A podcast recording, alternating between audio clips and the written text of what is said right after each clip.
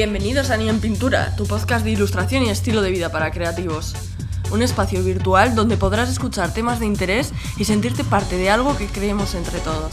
Un lugar donde cualquiera que le apasione crear en cualquiera de sus vertientes tendrá cabida, dando más énfasis a los ilustradores y a todo aquel que simplemente disfrute con el arte. Y ahora prepara tus oídos para el tema que hoy nos interesa tratar.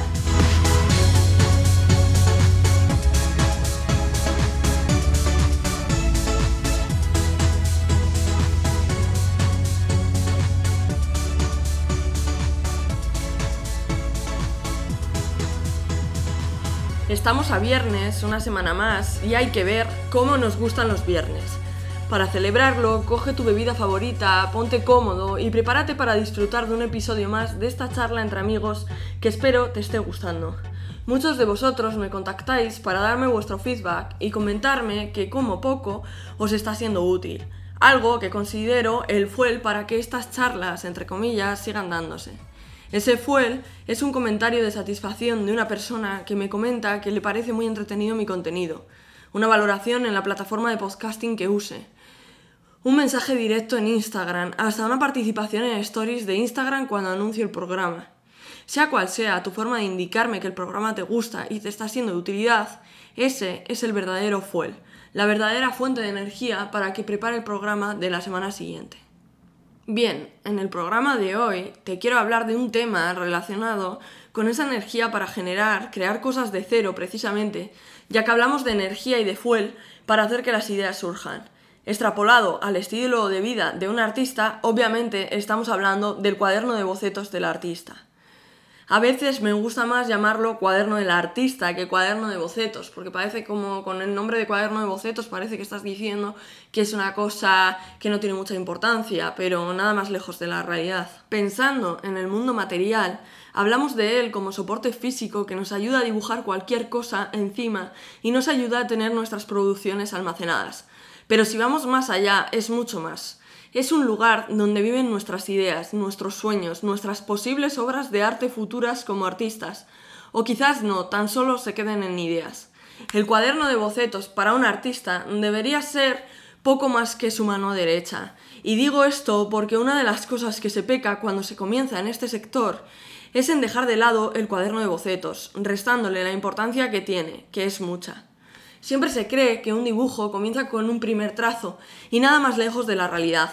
La creación de una obra de arte se gesta mucho antes en la cabeza del artista y más concretamente se plasma en su cuaderno de bocetos. ¿Que cómo llamamos al proceso que surge cuando esto se da? Experimentación. Mediante el proceso de experimentación es como un artista empieza a ver más allá de lo que tiene delante Muchos artistas dormidos han encontrado una inspiración a primera hora de la mañana debido a un frugal accidente de una mancha de café vertida en su blanca hoja. De esta mancha ha surgido una posible idea, una posible forma que el artista, mediante su memoria artística, ha conseguido identificar en su cabeza, dándole forma posteriormente con su relación ojo-mano. Por ejemplo, la mancha le ha podido sugerir al artista que podría ser la patita de un gato, de forma que ha seguido dibujando el animal hasta completarlo, de modo que en algún momento ha querido detallar más el dibujo añadiéndole, por ejemplo, un arenero, una bolita de juguete o un aparato láser. En verdad, da lo mismo si el accidente ha surgido de una mancha de café, si ha surgido de un despiste utilizando tu set favorito de acuarelas, es indiferente. La cuestión es que el artista deliberadamente o no experimente con los medios que posee y consiga comenzar un dibujo. Se dice siempre que la hoja en blanco asusta, pero cuando cualquiera de estos pequeños accidentes ocurren, si lo piensas bien, la hoja ya no está en blanco y ya no da tanto miedo rellenarla. Miedo, esa palabra que tanto nos cohibe y no nos deja crear, realmente es un aspecto limitante. El artista que evoluciona y que crece y que llega a dominar bastante una técnica, no es el artista que tiene miedo a fallar, sino el artista que ha errado muchísimas veces y ha sabido sobreponerse a ello, afrontarlo, corregirlo, sacar una enseñanza y volver a intentarlo. Tampoco digo que seamos masocas y si tenemos un mal día, estemos venga a intentarlo, porque seguramente ese día lo mejor que puedas hacer es dejar el cuaderno a un lado y trabajar otros aspectos del oficio, o dejarlo todo para el día siguiente. No olvidemos que esto es un trabajo creativo y que no es una producción en masa sin sentido. Tampoco olvidemos que un artista no deja de ser una persona, un humano, una persona que siente y padece, y que no todos los días se tiene la misma ansia creativa. En cuanto al propio soporte, lo tienes en diferentes tamaños, desde una 5 a una 4, a tamaños más grandes, pero si lo que quieres es un soporte portable, en la mayoría de los casos, con una 5 o una 4, te debería valer. Entonces, ¿por qué es tan importante el cuaderno de bocetos? Pues porque es algo que siempre deberías llevar a mano y por lo tanto es algo donde puedes apuntar tus ideas en los momentos que surgen. Voy a aclarar esta parte un poco más. Puede ser que la idea te surja cuando estás paseando un domingo por la tarde por medio de la naturaleza, o puede ser que te surja cuando no estés en tu escritorio de trabajo, en tu estudio. Por ello, llevar siempre a mano un cuaderno de pocas dimensiones y peso te puede ayudar, primero, a captar todas esas ideas que surgen cuando menos te lo esperas y que de otra forma se perderían, y también te ayuda a tener todas esas ideas almacenadas en un mismo lugar. De modo que cuando estás un día en tu estudio fatigado o frustrado porque esa idea no te viene a la cabeza, echas un vistazo a tu cuaderno de ideas y puedes sacar algo en claro o no, pero desde luego te va a ayudar a tener referencias visuales de ideas que te han parecido interesantes, más que no tenerlas. Y ahora me dirás, Mireya, muy bien, el cuaderno de bocetos tienes que llevarlo entonces siempre. ¿No sería más fácil utilizar un móvil o una tablet? Pues sí y no, te explico. Primero aclarar que el proceso de tomar una imagen con el móvil y el proceso que realiza tu ojo cuando ve un objeto y mediante tu mano lo dibuja no es el mismo. ¿Por qué? Porque hay un proceso de observación y asimilación de datos. Esto lo explico muy por encima, pero realmente tu ojo cuando capta una imagen, por un lado es capaz de filtrar qué información quiere y cuál no. Es decir, quizás no le interese de toda la imagen únicamente el contorno, o quizás solo la luz, o quizás solo las manchas, o quizás solo la forma, o quizás solo una parte del mismo. Por otro lado, al ojo hay que educarlo. Como cuando educas tu mente para las matemáticas, pues también tienes que educar a tu ojo para que aprenda a ver. No sé si habrás tenido la ocasión de leerte el libro de Aprende a dibujar con el lado derecho del cerebro de Betty Edwards. En él se explica perfectamente cómo para aprender a dibujar bien hay que engañar en cierto modo al cerebro, a nuestra parte lógica y razonable de él. Porque el ojo cuando le manda la imagen al cerebro, el cerebro simplifica esa imagen y le da un equivalente en palabras, pero no sabe traducirlo a medidas, a proporciones, a ángulos. ¿Eso cómo se consigue? Observando y educándolo. De modo que si te paras a fijarte en un ojo en concreto, te darás cuenta que no es como normalmente lo dibujas cuando no tienes ni idea de dibujar. Normalmente lo dibujarás como lo hace un niño de 5 años. Pero si te paras a observarlo, te darás cuenta de las partes del mismo, lo analizarás, lo aprenderás a descomponer, a fijarte en los pequeños detalles, a fijarte en sus proporciones, en los ángulos, en los contornos, en cómo incide la luz, en cómo incide la sombra, en qué expresión tiene, ya que los ojos son la parte más expresiva de la cara, y un largo etcétera de información que se pierde si el cerebro traduce a algo racional la palabra ojo. Ahora tu pregunta, ¿que cómo consigues educar al grupo ojo, cerebro, mano? Pues practicando. No hay más misterio, no hay una fórmula mágica. Son muchísimos años de práctica y aún así, el artista que diga que lo domina al 100% miente. Siempre se puede aprender a perfeccionarlo más y más. Por lo tanto, estarás de acuerdo conmigo que cuando sacas una fotografía, el proceso es diferente al de conseguir el referente en imagen. Cuidado, no digo que aprender a sacar una buena fotografía de verdad no requiera de mucho estudio, trabajo y saber hacer por parte del fotógrafo. Claro que sí, y tienes que saber de muchos temas, entre otros de luz y composición, que se compartan con los de un ilustrador. Pero lo que es él cómo analiza un artista la imagen cuando dibuja y cómo lo plasma desde su visión particular, no es comparable al proceso de sacar una imagen, sobre todo porque esa particular visión no llega a darse de la misma forma se dará de otra forma y teniendo en cuenta otros aspectos. Además, doy por hecho que un artista que ilustre no tenga por qué saber nada de fotografía y que el proceso que está haciendo es sacar en automático una fotografía como referencia para más tarde. ¿Y si te llevas un iPad y dibujas con el pencil? Pues sí, podrías hacerlo igual igual que con un cuaderno. No deja de ser la misma opción pero en digital. Podrías hacerlo, pero tendrías que cargar con el cuaderno. En este caso el iPad igual igual y depender de la batería del mismo. Además, llevar un registro en cuadernos tradicionales parece que nos hace a los artistas estar más en contacto con el medio. No sé, al menos a mí es la sensación que me da, que al final tú tienes que elegir la manera que mejor se adapte a ti. Es como cuando tratábamos el tema de si era mejor tradicional o digital en un programa anterior del podcast. No es que sea mejor el digital o el tradicional. Cada forma de realizar las cosas tiene sus pros y sus contras. Haciéndolo de una manera ganarás unas cosas y perderás otras. Creo que esto es algo que la gente no llega a entender, que todo no se puede tener y que por lo tanto no hay algo que sea lo mejor. Que sea mejor o peor dependerá de ti, de cómo tú te adaptes al medio o el medio se adapta a ti. Si eres un oyente que haya estado atento a todos los episodios, recordarás que en uno de ellos comenté, creo que fue en el del proceso creativo, que se puede usar el lenguaje hablado para generar ideas. Entonces, ¿no es contradictorio con lo que me cuentas ahora? Pues no, te explico por qué. Una cosa es que des por bueno la traducción de tu cerebro, realiza mediante el lado izquierdo, mediante tu parte más lógica. Y otra cosa es que utilices palabras para relacionar ideas, conceptos, y después ya comiences con el proceso ojo-cerebro-mano. Creo que son dos cosas totalmente diferentes. Claro está que si el lenguaje de las palabras te puede ayudar a sacar ideas, a relacionarlas, a ordenarlas, a imaginar incluso, bienvenido sea.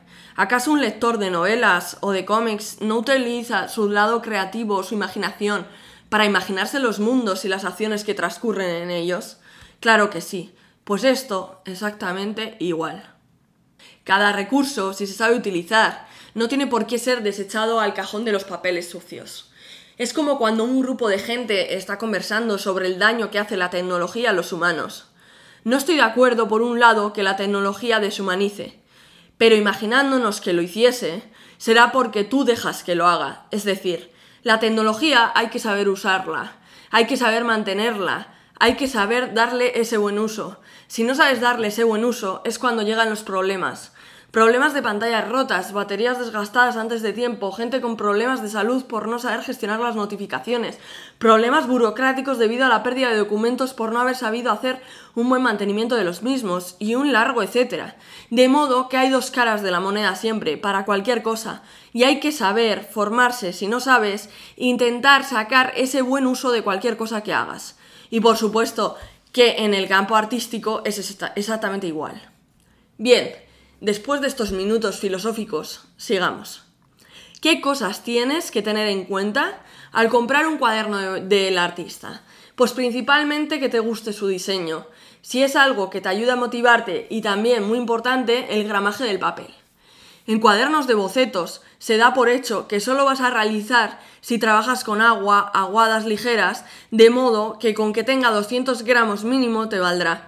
Y si vas a realizar bocetos con técnica seca, con que su gramaje sea de 90 gramos hacia arriba también.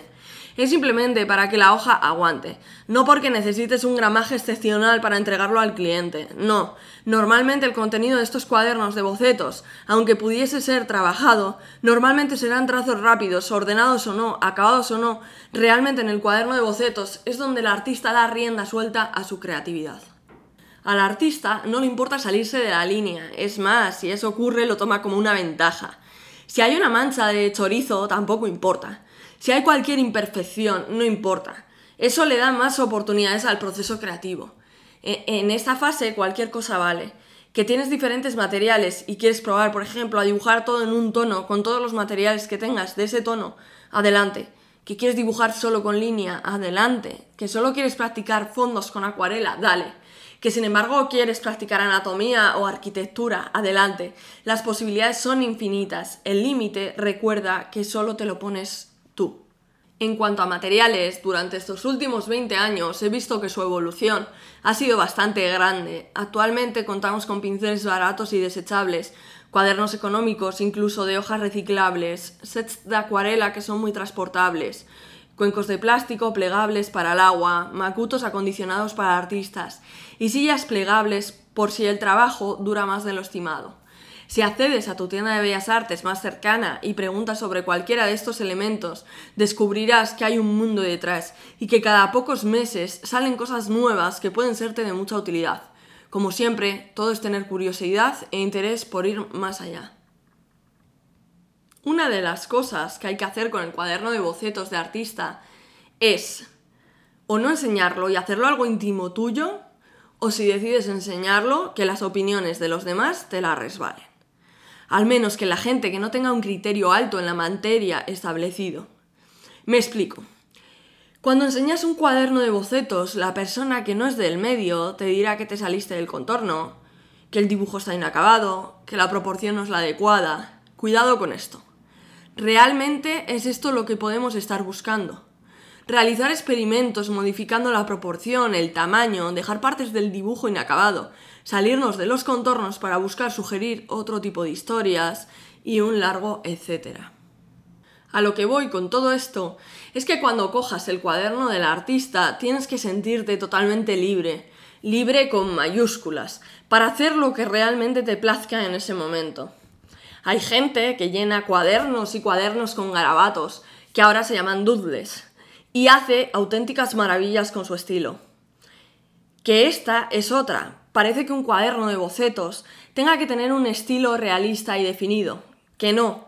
Que el realismo se buscaba cuando no existía la fotografía, o actualmente se puede buscar si es meta tuya propia, pero realmente da mucho más personalidad y cuesta más el labrarte un estilo tuyo propio, una manera tuya propia de hacer las cosas.